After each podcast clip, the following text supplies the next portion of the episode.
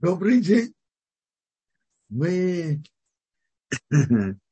поговорим сейчас о том, что о чем говорит наша глава. Наша глава говорит, что Бог хочет от еврея. Что Бог хочет от нас. Давайте почитаем. Написано так. Теперь Исроил, еврей, еврейский народ. Что Бог твой Бог просит от тебя? Это десятая глава, двенадцатое предложение. Что Бог просит от тебя? Только бояться Бога твоего Бога. Иметь трепет перед Богом. Идти по всем его путям. Как Бог милостив, так и мы быть милостивым. И любить его и служить Бога, твоего Бога, всем сердцем и всей душой. Соблюдать все заповеди Бога и заповеди, которые мы нашим человеческим разумом не понимаем, то я тебе указываю, то было тебе хорошо. И тут упоминается ну, соблюдение заповедей, понятно, которые мы понимаем, которые мы не понимаем. А вот две основы служение Богу, это, как пишет Насират Ешарим, трепет перед Богом и любовь к Нему. И нужно нам развивать об, об, об этих качествах. И трепет, и, люб, и любовь. Одно без другого недостаточно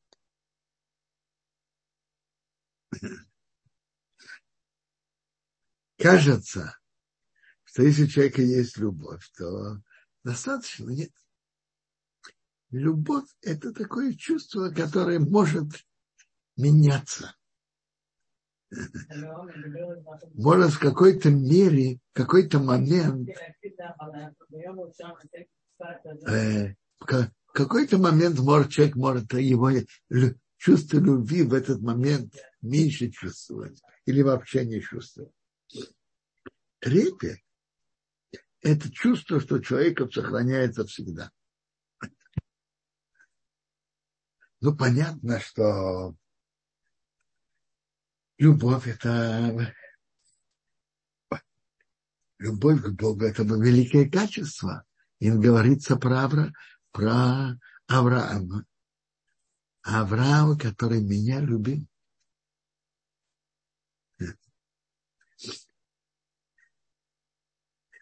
Но интересно, что и момент тяжелых испытаний часто проявляется именно трепет.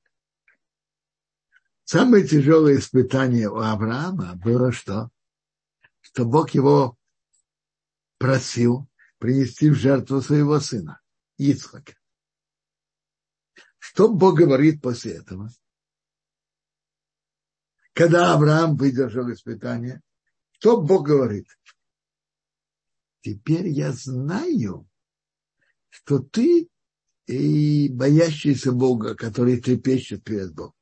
Так написано.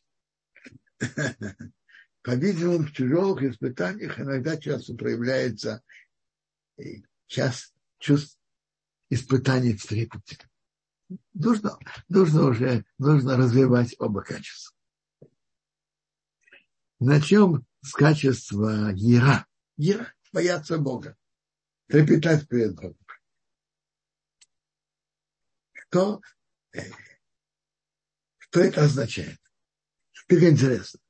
Рамбам в своей книге заповеди, вы знаете, у Рамбама, он написал Мишне Тора, где он написал все законы, которые сейчас актуальны, которые не актуальны, законы в храме, и, и так, все, он включил все законы. А но перед этим он сделал, написал книгу о заповедях. Определение каждой заповеди. Так в заповеди о любви к Богу И, я прошу прощения, он говорит о любви к Богу, и он говорит о трепете перед Богом. Так о трепете перед Богом Рамбам пишет, что человек должен знать, что есть, что есть Бог в мире, и Бог руководит миром. И если человек что-то нарушает, да, даже мы не видим пока наказание, но всему, всему придет свое время. Все, что человек делает, входит в расчеты Бога. И если человек что-то что-то нарушает, то придет наказание раньше или позже. И когда человек это делает, когда человек это ясно знает и ощущает, он достигает уровня боязни перед Богом из-за наказания, которое придет, если он нарушит. В книге Рабмейша Хайма Лацата «Месила с Ешовим», то, как известно, это книга, которая, которая дает ясно все основы служения Богу. Рабхайм из Воложина, ученик Агро, когда его ученик Рабейсов Зундер и Салантова с ним прощался, он ему сказал, просил Рабейсов Зунду, какие книги Мусара учить, чтобы духовно расти. Он говорит, все книги хороши, но Месилат Ишарим, чтобы было твоим учителем.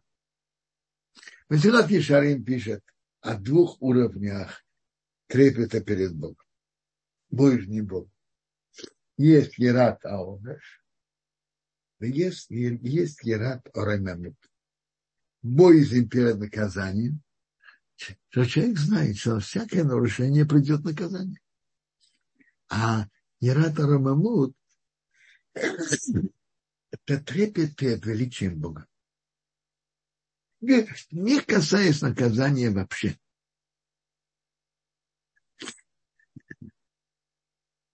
не, не говоря о наказании. Само вести себя недостойно, когда Бог это видит,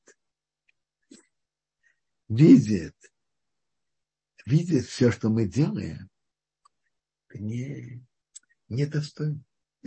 Уберем в сторону наказания. Представим себе на минуту, что если бы даже не было наказания. Но так себя веду. Это же недостойно. И Бог же все видит и все знает.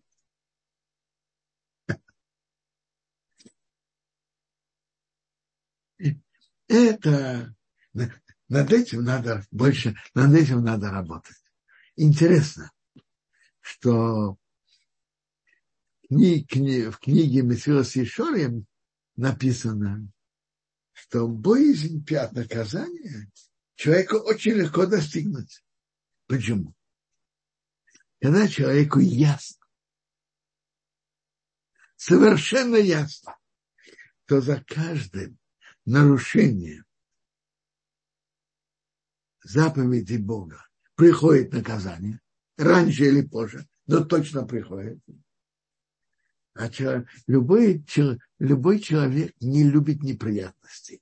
Так если ему ясно, то за нарушение приходит наказание, а человек не любит э, приводить на себя беды и неприятности, так это очень легко достигнуть.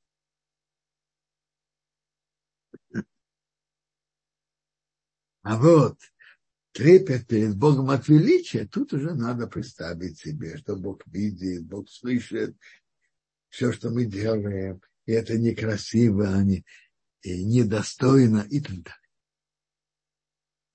Это уже надо себе представить. Надо, для этого нужна работа над собой.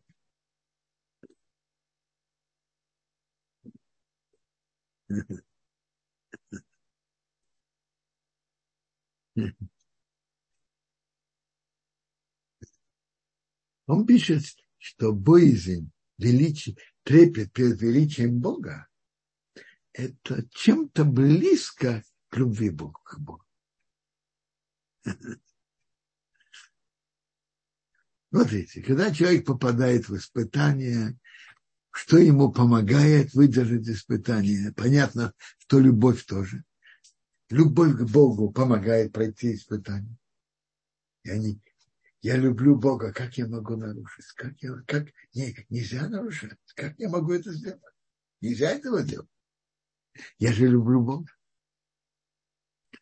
Но то, что стержень, который помогает человеку в испытаниях, это трепет перед Богом.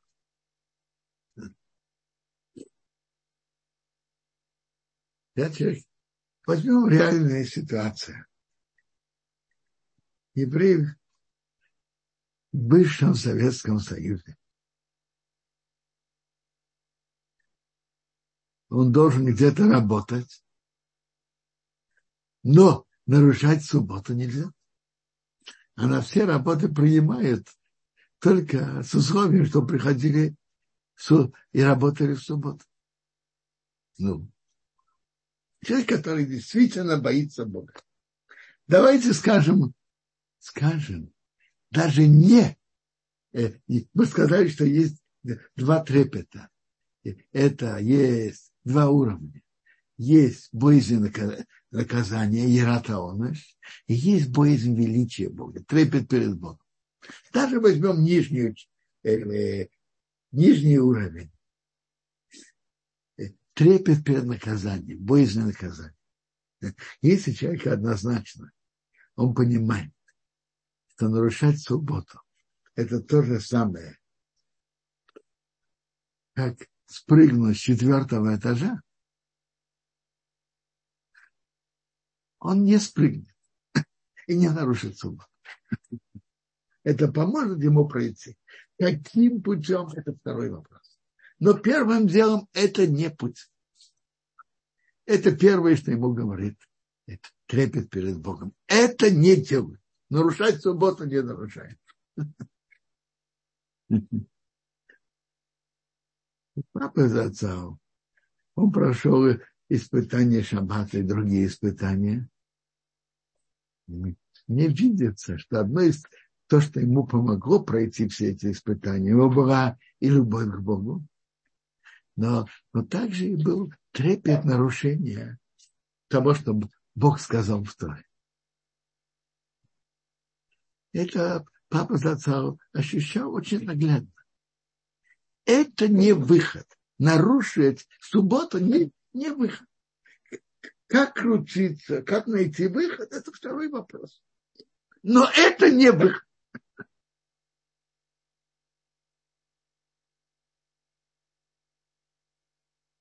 Когда человека да, понимает и ощущает этого, это, это ему поможет ничего не нарушать. Это. Давайте скажем, даже уровень боязни наказания, трепет перед Богом, тоже хороший уровень. Кто достигает уровня трепет перед величием Бога, еще лучше. Но если у него ясно и четко есть уровень трепета перед наказанием, он, он уже тоже много достиг. У него прямое ощущение, что это не делают, нарушение не делают. Каким путем крутиться, что? Второй вопрос. Но этого делать не, не делают. Что бы ни было. Что бы ни было, я не могу сказать, если есть пикуах что по Торе можно. Но там, где Тора не разрешила, нет вопроса. Этого не делаешь. Опасно для жизни, отодвигает, отодвигает запреты Тора. Опасно для жизни. Наглядно. Но без этого нет, э, не нарушает запреты Тора. Это, это ощущение трепета перед Богом.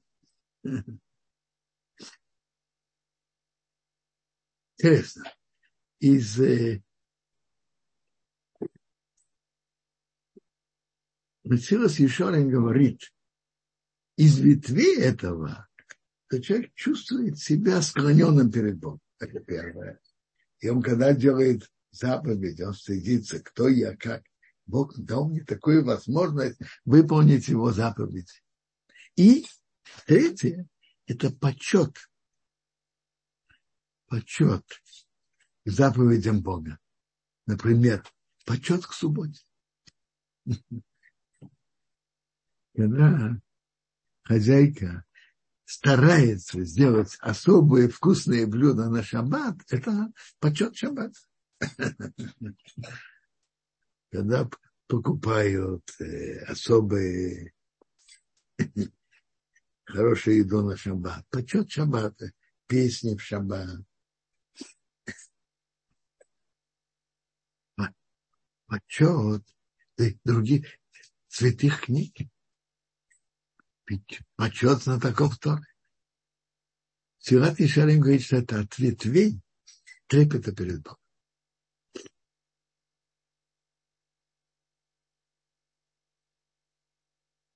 А как, а как достигают любовь к Богу? Это же великое качество. Как его достигают?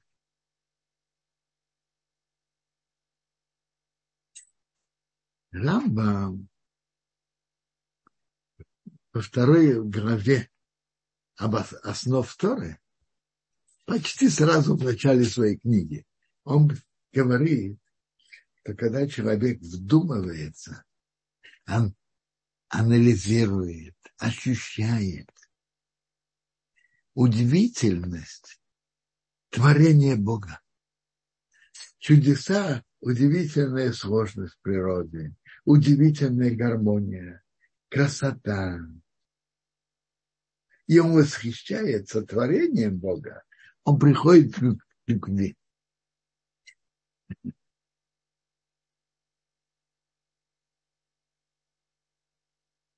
Действительно, если мы такие будем наблюдать за природой, вникать в нее, ощущать удивительные явления природы и понимать, что что мир не, не произошел сам собой. Мир настолько сложен, настолько удивительные органы, даже на органы зрения и слуха человека.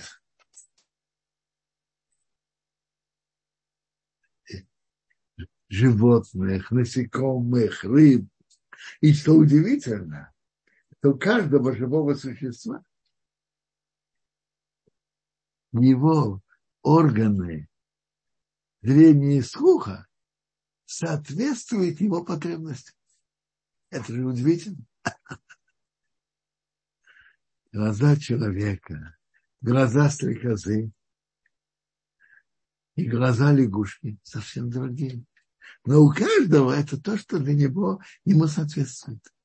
Это, это же удивительно. Удивительная гармония между растительным миром и животным.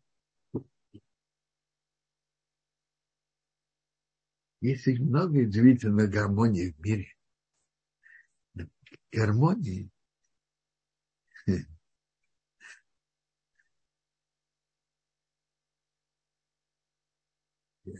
даже гармония количества кислорода на земном шаре, кислорода и углекислого газа.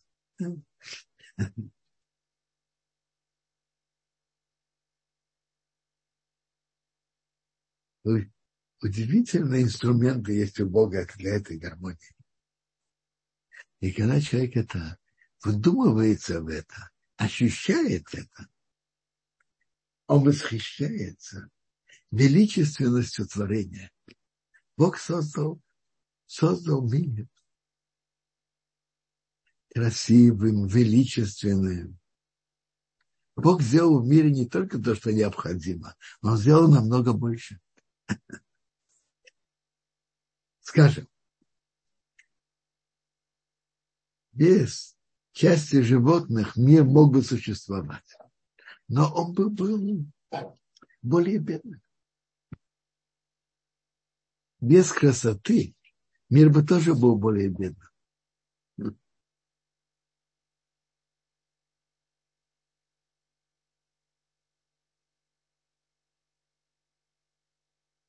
Когда человек это, это ощущает, это приводит его, смотрит на природу, анализирует, это его приводит к любви к Богу.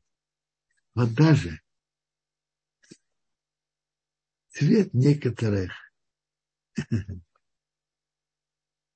некоторых животных удивительно гармоничен и соответствует цвету окружающей среды.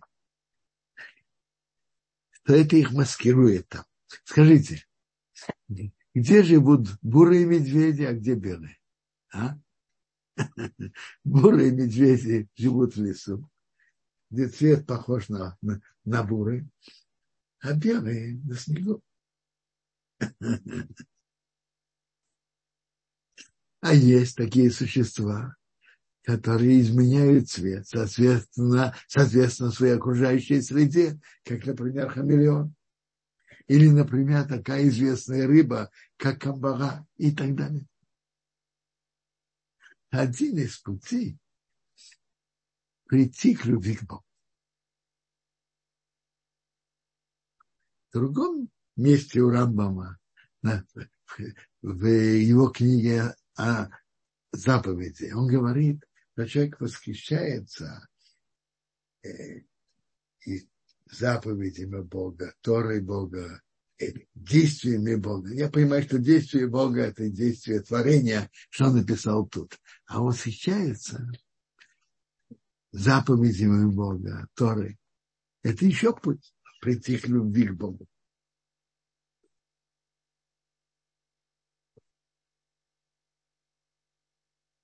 Рабыхая в своей книге Хавата вот строит любовь к Богу от чувства благодарности к Богу за все, что Он нам делает. Когда человек думает, смотрите, как, что Бог нам послал, удивительные, удивительные органы, заботился, чтобы было нам что есть и пить. И, и, и так далее.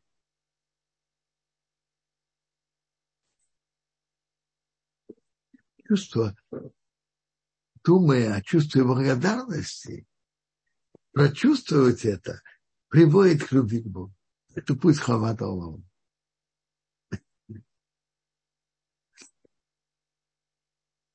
А есть еще путь.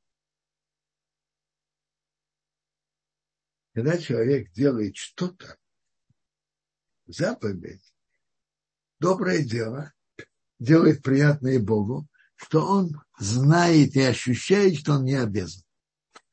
Это укрепляет в его сердце любовь к Богу. Ведь известно, почему мы так любим детей. Одна из причин, потому что мы столько о них заботимся и столько делаем им добра, это приводит к тому, что мы их больше и больше любим. Когда человек делает что-то, что он не, обе... что он не обязан, или хотя бы он не чувствует, что он обязан, это приводит его к любви к Богу, укрепляет его любовь. Ну, поговорил пару слов о трепете перед Богом и любви к Богу. Ну, есть какие-то вопросы по, по этой теме? А нет, продолжим дальше.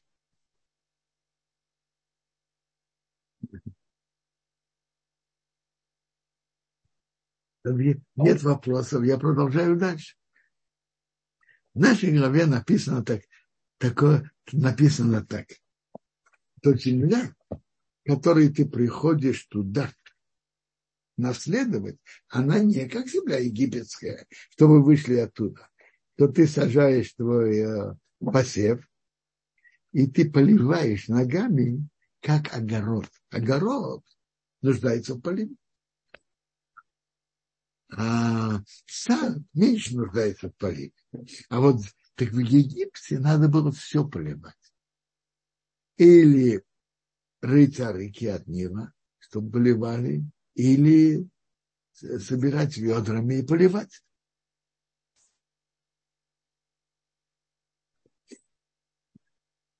А земля, которую приходите туда наследовать, она земля гор и долин. От дождя Бога она пьет воду. Ты, ты ничего не... Ты, ты не должен поливать. Ты себе идешь спать, спускается дождь и поливает. Так его объясняет Раши. Раши говорит так. Земля Израиля, она лучше, чем Египет.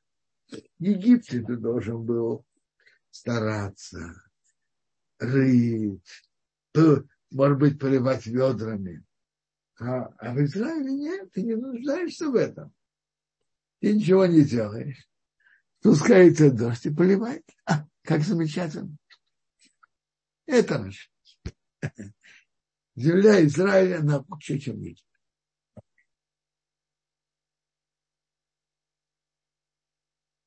Есть Рамбан, который объясняет этот отрывок совсем по-другому.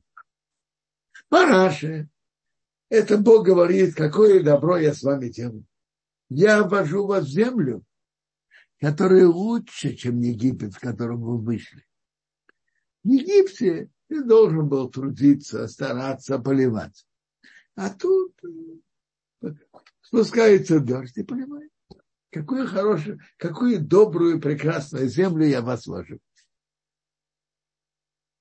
А Рамбан, Рамбан говорит так, что это, этот отрывок имеет в виду совсем другое.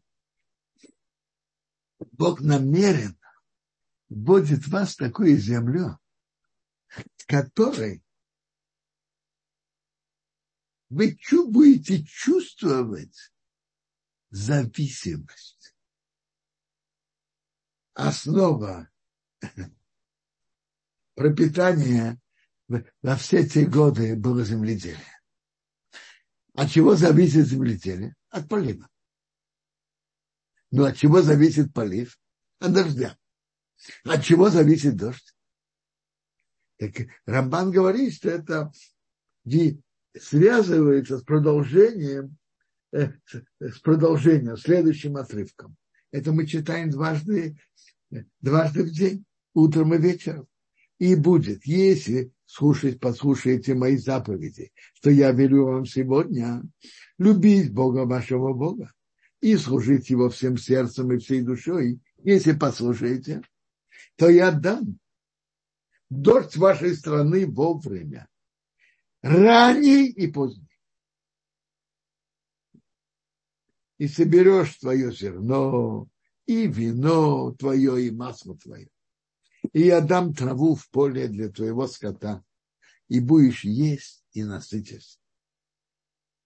Ты будешь выполнять заповеди, Бог пошлет дожди, и пошлет еду для скота, траву для скота.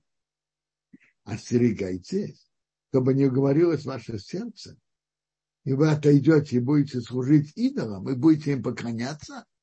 Если вы это сделаете, разгорится гнев Бога на вас. Он замкнет небеса, и не будет дождя. И тогда земля не даст своих плодов. То есть Бог намеренно вводит их в такую землю, который зависит от дождя. А дожди зависят. Насколько вы будете соблюдать, если вы будете соблюдать законы Торы, Бог пошлет дождь, а если нет, нет. Это качество земли Израиля.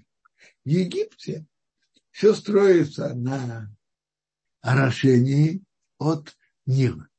Нил раз год развивается, расширяется. И роют арыки от, от Нила, э, черпают, поливают. Это не. В Египте земледелец ощущает, что он хозяин положения. Вот я рыл, старался, я поливал, у меня прекрасно выросло. А вот сосед не так рыл и не так поливал, как я, у него не выросло. Как чувствует себя хозяином положения. А в земле Израиля не так. земледелие, земледелие с, с, садов зависит от полива. Полив зависит от дождя. Дождь зависит. Если вы будете служить Богу и выполнять заповеди, будет дождь. А если отойдете и будете служить идолам, не будет дождя. То вы будете постоянно и наглядно ощущать свою зависимость от, от Бога. Это объяснение Рамбана на этот отрывок.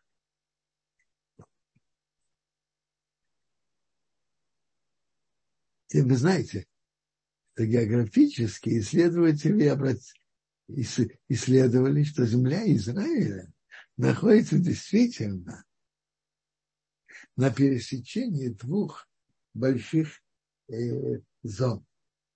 И как относительно дождя. И какая, какая из них одержит верх, это на долгое время невозможно знать. Это особое место земля Израиля. Она, естественно, непредсказуема, сколько будет дождей в следующем году. Непредсказуемо. Это не редкое такое. Я читал, что исследователи нашли, что есть только еще одна, одно место на, на всем земном шаре, в котором тоже непредсказуемо, придет дождь или нет. Это находится где-то в океане, который для, не, не актуально для людей. Но это очень интересно. Земля Израиля такое место, которое мы не можем знать, что будет. И зависит от дождя. Земледелие зависит от дождя. Дождь зависит, как евреи пойдут по пути там намеренно, именно поэтому, говорит Рамбан, Бог вводит вас в эту землю. Чтобы чувствовали зависимость от Бога.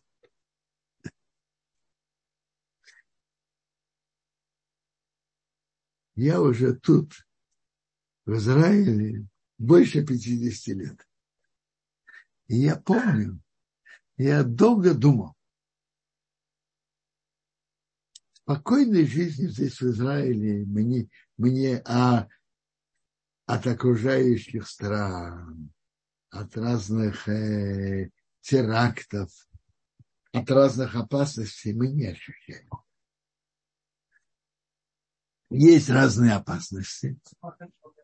И удивительно, Бог помогает, мы это проходим. Это же удивительно. С одной стороны, есть постоянные опасности и мы не чувствуем себя уверенными в завтрашнем дне, если говорить, если говорить естественно. Мы, мы знаем, что есть Бог, что руководит миром.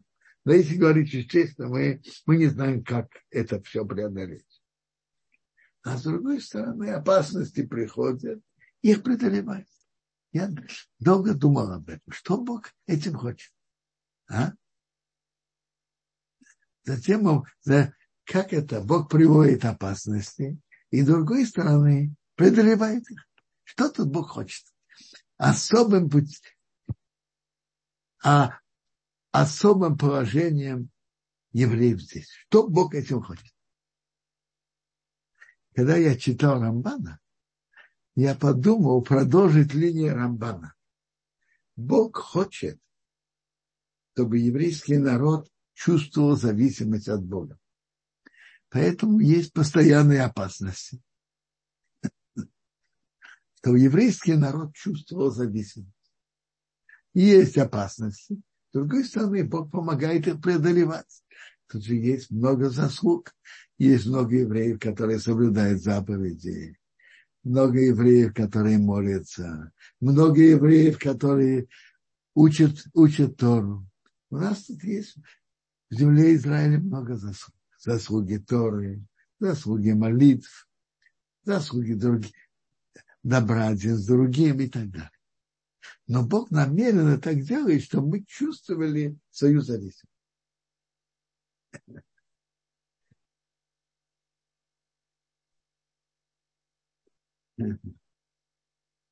Ну, Если есть вопросы по теме, пожалуйста, а затем мы должны говорить про законы благословления после пищи. Пожалуйста, если есть вопросы. Спасибо, Квадараф. А, дорогие друзья, здесь у меня был сбой с интернетом, и, к сожалению, я зашел уже с организатором, и нет ваших вопросов. Кто писал, пожалуйста, вот еще раз можно или написать, или поднять руку, чтобы мы сумели все-таки ваши вопросы озвучить. Люба, пожалуйста, вы подняли руку, включаем микрофон вам.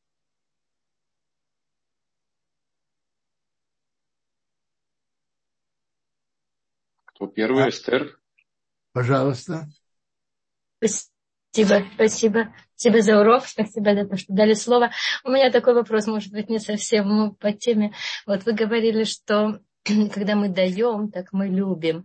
А вот существует такое понятие любви как бы издалека, вот э, Рава Большого, там, или, ну, бывали там у нас было там э, неразделенная любовь, там всякие. Как можно вот это понять, если человек вообще нет связи там с человеком, а он его любит? Вот как это можно объяснить, если можно? Я, я, я не сказал, что это единственная дорога к любви, когда человек что-то дает, как мы даем детям. Я сказал только, что это укрепляет любовь, усиливает ее. И это приводит к любви больше. Ну, например, люди, которые находятся вместе в опасности, люди одной семьи, они чувствуют себя, чувствуют любовь один к другому. Я помню, когда мы жили, жили то мы чувствовали себя как-то вместе, евреи, которые, которые были там, чувствовали какое-то единство и любовь и заботу один на другом. Конечно, было. Даже мы их не знали. Но мы все-таки все евреи. Понятно, что это есть. Спасибо, да, действительно. Вот я помню, мы там заходили в автобус, сразу смотрели, кто еврей, где еврей. Сюда приехали, то же самое осталось. А потом так говорила с одной женщиной тоже так, ой, здесь же все евреи как-то вспоминали. Вот, спасибо. Спасибо большое, Шаббат Смотрите, это естественно, когда находится в враждебном окружении, то эта любовь пробуждается сильнее. Но надо ее развивать. Даже мы находимся среди евреев, любовь к другим евреям тоже. Шаббат шалом. Шаббат. Ну, Спасибо за вопрос. А, Кударов, есть еще рука. Эстер, пожалуйста.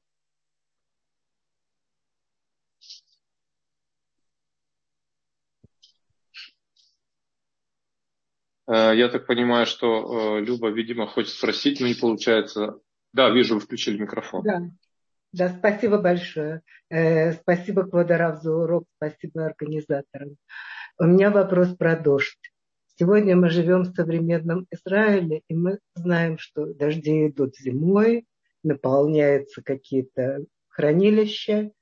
Если дождей много зимой, значит, это благословение а летом мы используем. Как было в Древнем Израиле? Тоже была такая же система или это было по-другому? Нет, в Древнем Израиле тоже так было. Э, Гемора говорит об этом очень четко, что зима – это время дождей, а летом дожди – это, Гемора называет это симан короля, это, это плохо. Дожди были только, только зимой, и так как они важны, наши мудрецы установили особую просьбу о дожде зимой. Э, это то, это то же самое было и тогда. Спасибо. У меня еще Но один тогда вопрос. было другое. Если было, была задержка дождей, то в Талмуде Мишне Танит говорится о постах, которые начинали поститься раньше особые люди, Томиды Хахамим, затем весь народ и так далее. В наше время что-то это не очень практикуется, задержка дождей бывает, но то, что да, делают, вставляют прибавку в шмаковину, а ныну береем. Мы просим Бога, что Он послал дожди. А о молитвах о дождях Геморета Анит рассказывает о больших людях, которые как молились. Спасибо большое. У меня есть еще один вопрос, важный для меня. Вы говорили сегодня о заслугах отцов прошлых поколений. Насколько это осталось сегодня? Я слышала без первоисточника мнения, что э, сегодня мы использовали все заслуги отцов. Как ну, это может быть? Это очень страшно. Я вам скажу. Я помню, в Талмуде, в трактате Шаббат, есть такой Тософот, приводит, и приводит, что заслуга отцов уже нету, а вот союз с отцами остался. Что это значит? Бог заключил союз. Союз – это союз. Союз сохраняется. Я не очень поняла, что значит заслуга отцов. Ну, все предыдущие поколения. Э, мы не, мы не можем э, как бы... То есть уже этого нету, а что значит союз отцов? Что? Что это значит союз э, с отцами? Бог, Бог заключил союз с Авраамом, с Ицхаком, с Яковом. Бог заключил союз. И союз остается. Союз Бога с еврейским народом продолжает, продолжается. А вот насчет заслуг отцов, это, это такой вопрос. Возможно, возможно, что его уже использовали. А почему тогда мы Шмана Эстре говорим э, Лоэ Авраам Ицхак? Мы говорим, он вспоминает добро отца. Угу. Из-за добра, может быть, это такие, то, тоже имеется в виду, когда из-за добра Бог заключил с ними союз. Возможно. Еще раз, я, я не говорю это однозначно, но есть такое мнение. Спасибо большое. Спасибо. Спасибо, Шаббат Шалом. Да. Квадераф, а тут был вопрос по поводу, а как со системой их преодоления Хуцларец, Иосиф Дорис спрашивает. Смотрите, я, я ничего не сказал, как, смотрите, расчеты Бога я не знаю.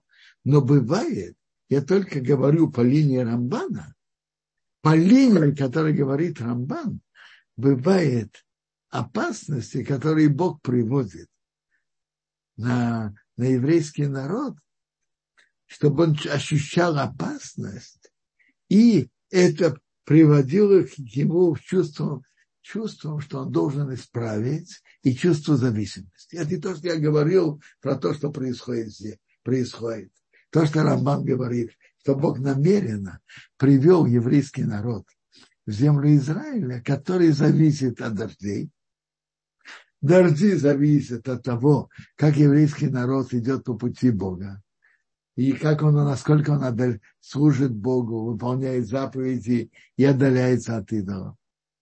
Он будет чувствовать зависимость. Так я сказал, что наше положение тут, по линии Рамбана, очень очень понятно. Теперь вы говорите, что Хуцаарец в каждом месте есть свое и разные ситуации. Я только объяснил по линии Рамбана, что-то объяснил.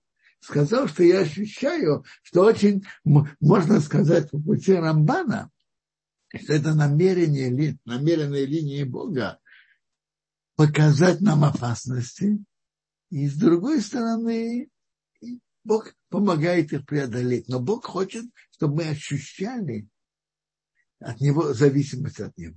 Это то, что я сказал, это я сказал уже свою мысль. Ну, перейдем теперь к законам Беркат Амазон, благословление после пищи.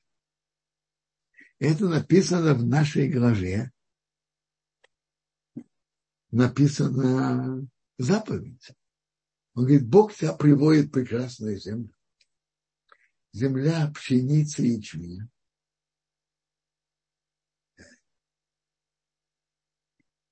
винограда, и жира, и гранаты. Страна, где есть оливки, которые дают масло, и финиковый мед. Земля, что не в бедности будешь есть твой хлеб. Нет чего, что не хватает в ней. И так далее. Поешь, насытишься, благослови Бога за хорошую землю, что Он тебе дал. И отсюда учится, что благословление за пищу, она история. Благословление за еду, когда человек ел хлеб, она история. Есть мнение, что из семь видов, которыми славится земля Израиля, когда человек ест виноград, инжир, финики и так далее, тоже история. Есть такое мнение. Все-таки основное мнение, что благословление на пищу сказано именно на хлеб. Лехам, хлеб. И это именно из пяти видов зрака. Но есть еще условие, чтобы это было история, когда человек ел и насытился. Ел и насытился. И вот это благословление пищи, это очень важное благословление. Разница очень простая. Человек ел, и он не помнит, он сказал благословление или не сказал. Не помнит. Так если он не помнит, скажем, он поел яблоки или поел плов и не помнит, сказал ли он благословление после еды, из-за сомнений не говорят. У нас есть общее правило сапейк брахот ракил. Сапейк брахот на облегчение. Почему? Потому что просто так произносить имя, имя Бога нельзя. А вот если человек ел хлеб и насытился, и он не помнит, он сказал благословление или нет, он должен сказать благословение.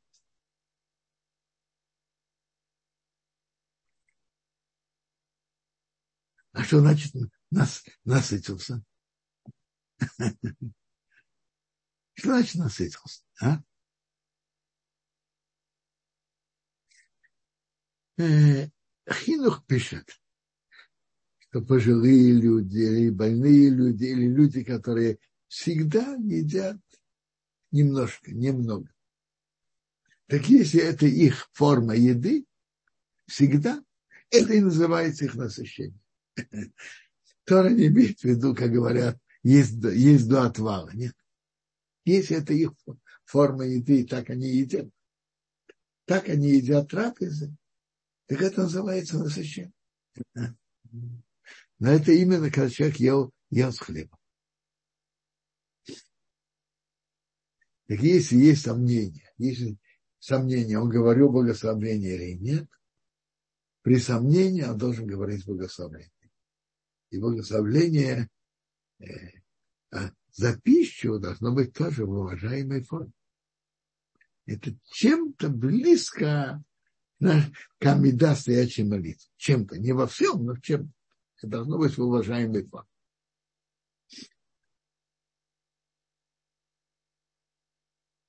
Хинух пишет, что тот, кто благословляет Бога за пищу с чувством, сердцем спокойно, так Бог посылает ему, будет посылать ему еду и в будущем, что у него будет то, что ему надо для еды.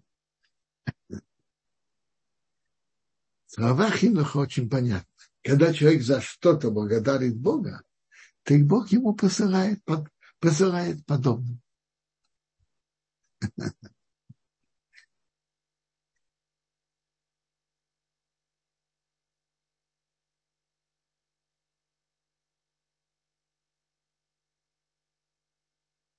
Я не знаю, какие темы могут быть, какие темы нам актуальны насчет благословления после пищи.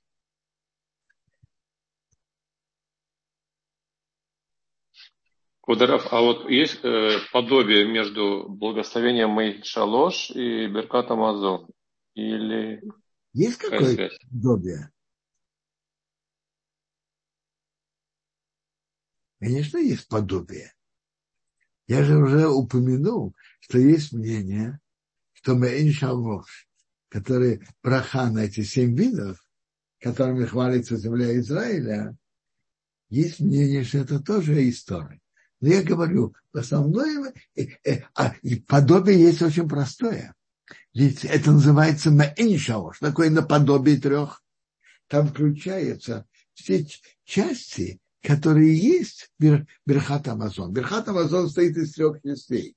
Первое благословение мы благодарим Бога за пищу. Второе, вторая, вторая часть.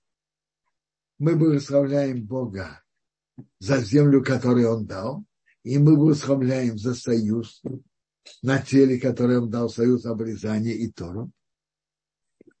А третья часть – это мы благословим Бога за, за храм, который нам построил. Теперь, когда храм стоял, мы просили Бога о том, по-видимому, мы просили, чтобы храм продолжал хорошо стоять. Сейчас текст, этой, э, текст этого благословления «Пожалей Бог, если построить». Пожалей, восстанови нам храм. Значит, есть три части. Первая за пищу, благословление за пищу. Второе за землю, которую Бог нам дал. И в это включается также э, э, союз на теле Бритмила и э, Торн. А третье благословление храм. Четвертое, это уже это постановление мудрецов. Его тоже надо говорить. Благодарность Богу. Оно было постановлено уже позже. Но и он, это тоже часть, часть Верхат Амазон. Ну, какие-то вопросы про Берхат Амазон? А, да, Квадорав, тут у Елены вопрос. Случайно, если человек заснул во время трапезы, нужно ли ему говорить благословение для продолжения трапезы? Я не очень понимаю, это какое имеется благословение. В чем точно вопрос? В чем вопрос? Вот, вот э, Эстер пока... Вы, вы спрашиваете вопрос благословления Амуцилехем. Должен ли человек, если он заснул, должен ли он сказать Амуцилехем?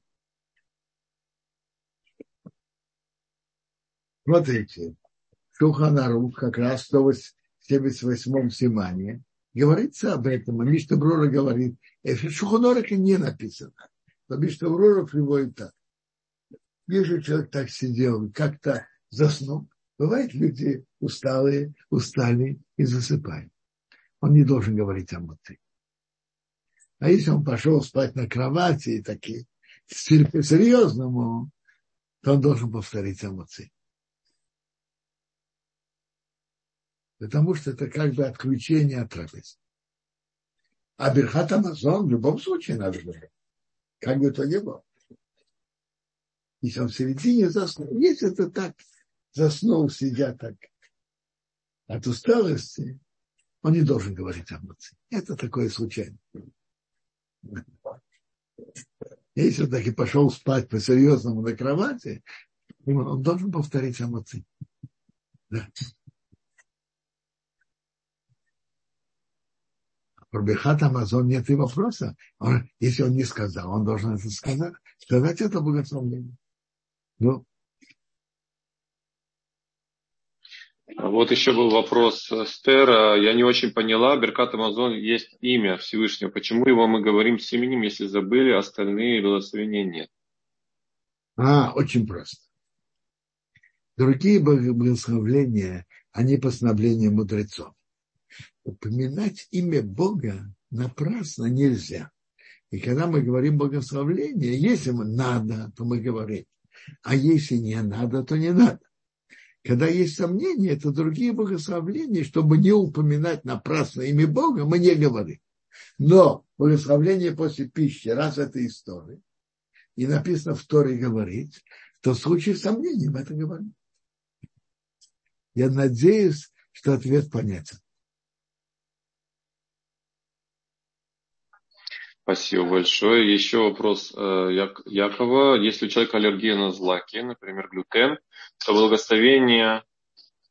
Что он э, ест? Что он ест? Да. Рис. Рис, гречиху, что он ест? Плов. Человек не ест мучной хлеб. Смотрите, если он не ест мучной хлеб, это благословление не история. Это он выражает благодарность Богу, но это не история.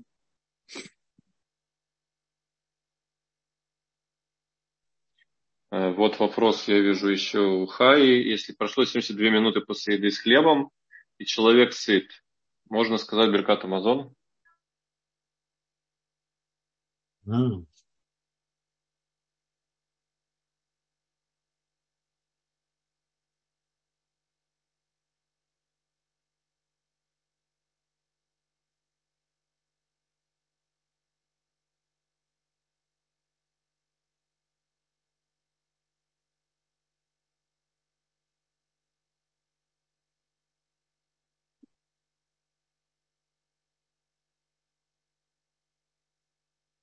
Смотрите.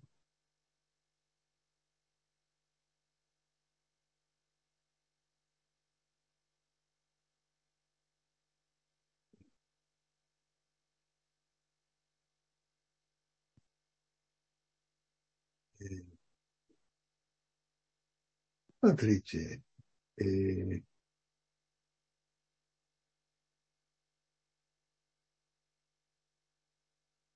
Если человек чувствует себя еще сытым,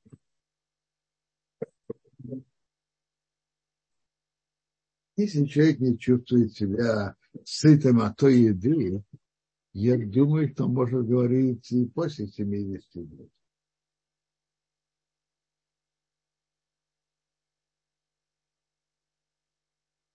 Если он, если, если он чувствует себя сытым от этой еды.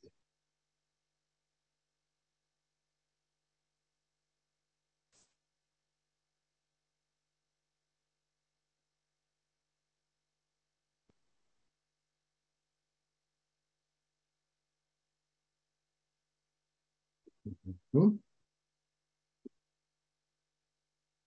секундочку.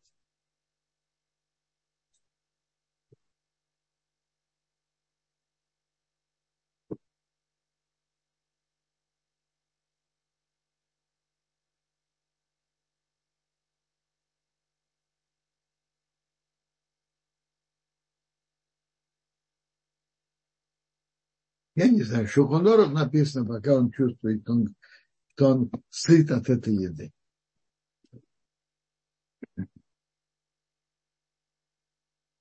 Да. Какие еще вопросы? По Дарафа Беркат Амазон я не вижу вопросов. У нас там еще был вопрос по Ират э, Хэт. Чем отличается от Ират Шамая? Послушайте.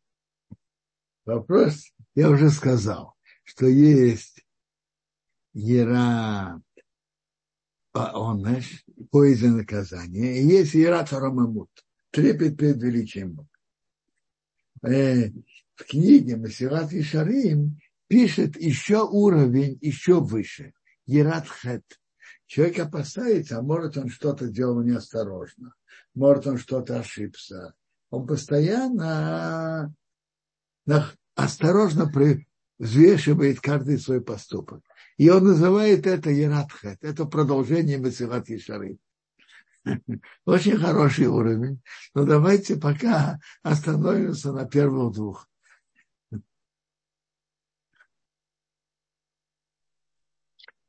Квадраф, вот э, возвращаясь к теме Беркат Амазон, Эстер спрашивает, в течение какого времени можно еще сказать Беркат Амазон? А, так уже отвечали на это. А для женщин можно ли растянуть время перекуса с хлебом или без? Ничего не понял. Значит, растянуть, что перекус. Ничего не понял.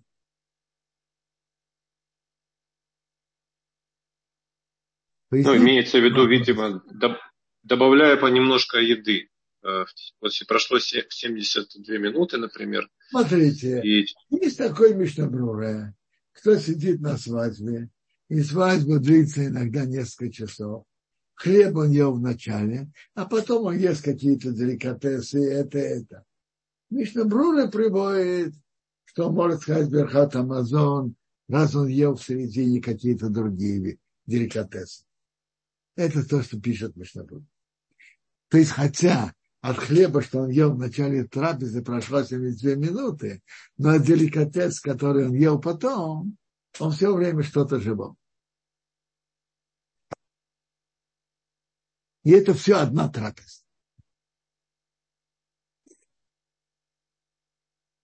Между прочим, сейчас на свадьбах сделали, на многих свадьбах, очень хорошую систему, что не, приносят первую порцию, вторую, кого-то третья, третья, но уже где-то 10 или 10 с копейками говорят Берхат Амазон. А после Берхат Амазон приходят новые гости, танцуют, пьют, поют и так далее, и так далее. Но Берхат Амазон говорят раньше. Мне кажется, что это очень хоро, хо, хо, хорошая форма поведения. Это очень хорошо. Ну, есть еще вопросы? Кударов, а в каких случаях можно изначально, а, говоря благословение эмоций, а, человек знает, что он перейдет в другое помещение и завершит там трапезу. Это должно быть связано с какой-то заповедью, такое разрешение? Или есть какие-то случаи, когда ему изначально может так сделать?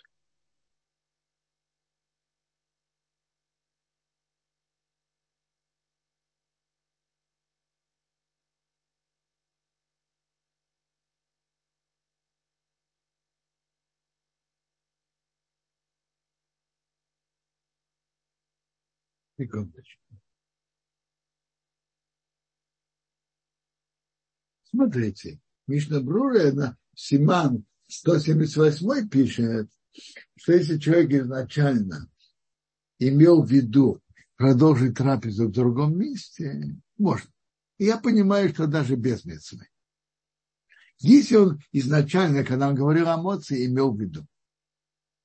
Многие так делают, они начинают трапезу у себя дома, а потом идут на шебобрахот у хороших друзей. Да. Спасибо большое. Есть Елены вопрос еще после трапезы с хлебом, перед которой был кидуш. Нужно ли говорить только Беркат Амазон или также нужно добавлять благословение после вина? Не, не понял вопроса. Человек сделал хидуш, ну так что? Вопрос, нужно ли говорить благословение после вина. Э, я так а, понимаю, что, видимо... Нет, нет. Мы, мы делали кидуш, и потом сели за трапезу. Не нужно упоминать вино. Мы говорим просто о благословении за пищу. И это включает вино, потому что оно тоже имеет отношение к трапезе.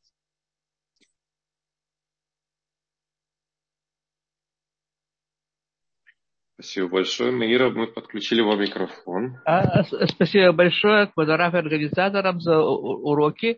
Я такой вопрос по поводу э, э, благословения после еды без хлеба. Мезонот или э, там, фрукты, овощи, э, остальное. Сколько времени должно пройти, э, э, когда разрешается вот этот перерыв между тем, как человек закончил есть, и, и перед тем, как он начал говорить это благословение? Зачем, зачем нужно знать? Ну, иногда... Основное, смотри, еды сыт. Самое простое, сразу же сказать браху после этого. Есть другой вопрос. На что человек должен говорить браху в том месте, где он ел? А на что он может говорить в другом месте? Так в этом есть спор. Человек, скажем, ел плохо, в принципе, он может говорить про ху в любом месте. Или он ел яблоко. А вот, например, если человек ел хлеб, или печенье, или пироги, то он должен говорить браху в том же месте. И, а, если... а если семь видов, которые хвалятся земля Израиля, есть мнение, что да, есть мнение, что нет. Есть мнение, что он обязан говорить браху в том же месте, а есть мнение, что нет. А если человек замешкался, там, отвлекся и не сказал сразу, что ему делать? Не э, говорить опять браху на эти э, виды еды, которые он э, ел, а потом говорить... Мне кажется, э, мне кажется, самое простое, как написано в Шухонору, если человек чувствует, то он еще сыт от этого. То есть повторять благословение на еду не нужно перед тем, как говорить после. Смотрите, повторять в случае, в случае сомнений. А, вопрос, что значит он замешкался. Какой был перерыв? Это же вопрос, что является перерывом, что нет. Вот это я хотела бы знать. Э, да, спасибо. Человек взял яблоко, поел и вышел из дома. Он, э, если он хочет даже есть яблоки в другом месте, если он вышел из дома, он должен заново говорить браху. Он поменял свое местонахождение. Ага. А если вот не, не, не менял, но вот э, что-то его отвлекло, и он сразу не сказал, благословили после еды, вот, вот вы, вы сказали, я, если я правильно поняла, если он чувствует насыщение, можно да, еще говорить. Насыщение ага. от, от того, что он ел. Но хорошо помнить, что браха, который из Торы, это только на, на хлеб из пяти видов зраков и при условии, что он насытился, значит насытился. Не нужно, чтобы было до отвала. Он, он обычно, это его обычная еда. Так, так люди подобные едят.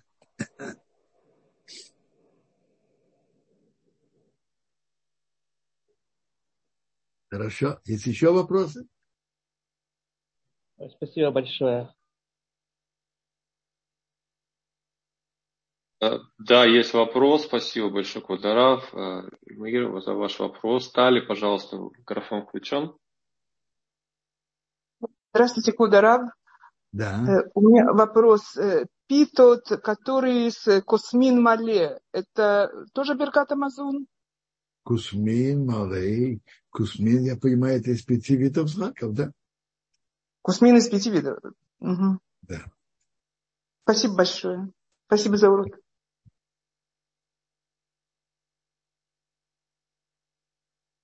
Так, мы смотрим, есть, да. Вот Квадарав есть по поводу уточнения, да. А разве нет времени 15 минут, чтобы сказать послед... завершающее благословление или 20 минут? Не понял, для чего 15 или 20 минут? Ничего не понял. Поясните, для чего эти 15 или 20 минут? Елена, вы пока поясните. Да. Я не знаю, тут есть вопрос. Какое благословление говорит на пиццу? Считается ли она хлеб? Смотрите, это обсуждается. И, не, и то, что делает Вада Кашут и Дахаридит, и кажется, Рубин тоже. И человек ел хлеб и не насытился. Верхат Амазон он должен говорить, но это не история. Берхат Амазона должен говорить, это не история. Теперь я возвращаюсь к нашей пицце. Пицца, э, есть разные мнения, но то, что делает Атайда Харадит, Кашут Атайда Харадит, э, то они говорят, чтобы вы в местах с их кашрутом, чтобы тесто было на молоке. И то, что они говорят так, кто ест одну порцию пиццу, это мазонот, а кто ест две порции, это уже настоящая трапеза, это амуци. Одна порция пиццы мезонот, две порции пиццы амуци. Тем более три порции. Это уже обед.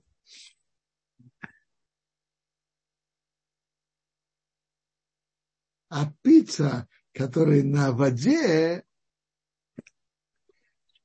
это, это большое сомнение, но э, может, это моци или, или мазонот? Это большой вопрос. Кто-то, кто сделает на это мазонот, может быть, может полагаться на таза. Ну, я, я не знаю. Тут я ничего не могу сказать. Если это на, если тесто на, на воде. Тесто на молоке принято, что на одну порцию мезонот, на две порции амоци. Кто-то был тесто, который на кефире. Э, А что большинство? Вода или кефир? Что больше чувствуется?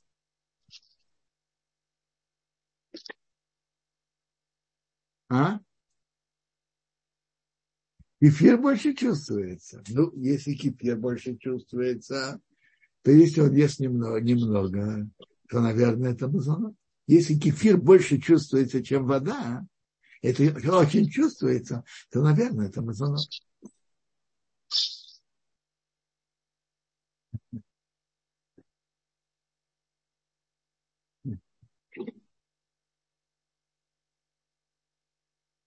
А вообще без воды. Ну, так это действительно, это тесто мазонот.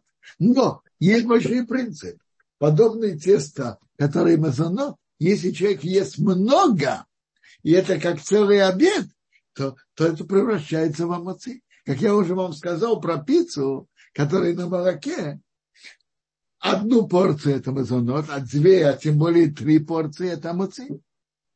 Если человек съест 200 грамм пирогов, то, наверное, это все-таки э, большая, похоже, что это уже амоци. 200-250. Это называется, значит, сэндвичем. Не, сэндвич, он из хлеба, я не понял. Хлеб всегда амоци, значит, сэндвичем. Из чего? Какие булочки? На чем их выпекли? Булочки с двух сторон. А на чем, э, э, на чем тесто? На воде, на маргарине, на масле, на молоке. На чем? На чем на, на метили тесто? С какой жидкостью? С водой или, или, или с другими жидкостями? А в этом же вопрос. А если этого не знаешь, то я могу сказать, когда не знаешь, я могу сказать только, что я не знаю.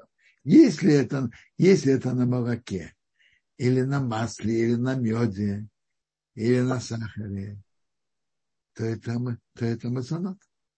А если на воде, это муци. Есть вообще три типа выпечки, на которые мы говорим мазонот. Так написано в Шухунору. Или тесто замешано на, на сахаре, молоке, э, виноградном соке, меде и так далее. И это очень сильно чувствуется. Это одно. Второе, что это э, тесто, как, как говорится, с, э, э, с наполнением, с наполнением из чего-то наполнением орехов, э, э, изюма и так далее, с начинкой. Это второй тип шетамазона.